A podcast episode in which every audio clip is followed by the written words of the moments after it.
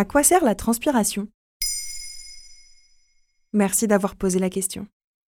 Avec les beaux jours, nous avons tendance à vouloir camoufler odeur ou auréole, et pourtant la transpiration est essentielle au bon fonctionnement de notre corps. C'est une solution aqueuse qui contient principalement de l'eau, mais également des minéraux et des protéines. Le problème, c'est que nous ne sommes pas tous égaux face à la sueur. Cette manifestation physique parfois gênante dépend de l'âge, de la génétique ou encore des variations hormonales. Or, pour certains d'entre nous, elle peut se transformer en véritable cauchemar puisqu'entre 1 et 3% de la population mondiale souffre d'hyperhydrose ou hypersudation.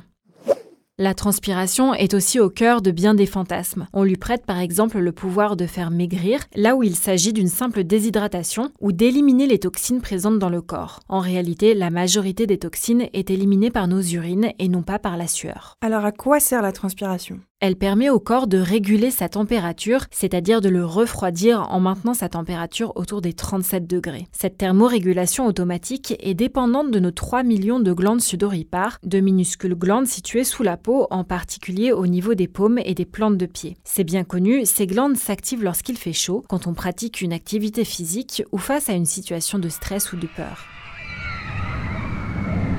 Une autre croyance répandue veut que la transpiration soit responsable de mauvaises odeurs ou de taches sur les vêtements. Eh bien, la sueur est en réalité incolore et inodore. Ce sont simplement les petites bactéries que nous avons sur le corps qui causent les mauvaises odeurs. De la même manière, les fameuses auréoles jaunes sont dues au mélange bactéries, sébum et produits chimiques comme la lessive ou les gels douche, non pas à la sueur elle-même. En revanche, les personnes atteintes de bromidrose sont touchées par un dysfonctionnement des glandes sudoripares. Dans ce cas, l'odeur est prononcée. Est-ce qu'il y a un lien entre transpiration et épilation. Non, pas de lien entre glandes sudoripares et follicules pilosébacés, c'est-à-dire là où le poil prend naissance. S'épiler ou pas ne modifie en rien la quantité transpirée. Pour tenter de réguler un peu plus notre transpiration, ce n'est donc pas le poil qu'il faut interroger, mais plutôt nos habitudes alimentaires.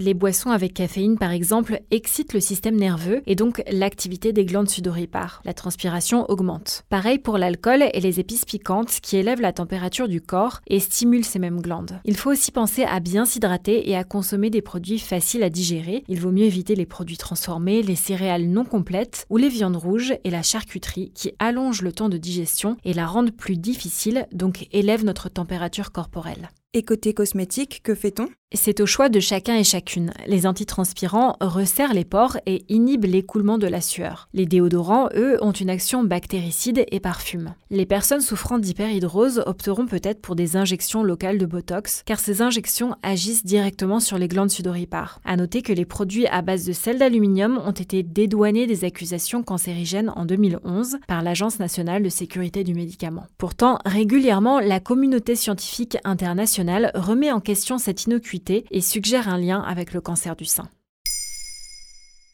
Maintenant, vous savez. Un épisode écrit et réalisé par Émilie Drujon. Ce podcast est disponible sur toutes les plateformes audio et pour l'écouter sans publicité, rendez-vous sur la chaîne Bababam Plus d'Apple Podcast. Ba,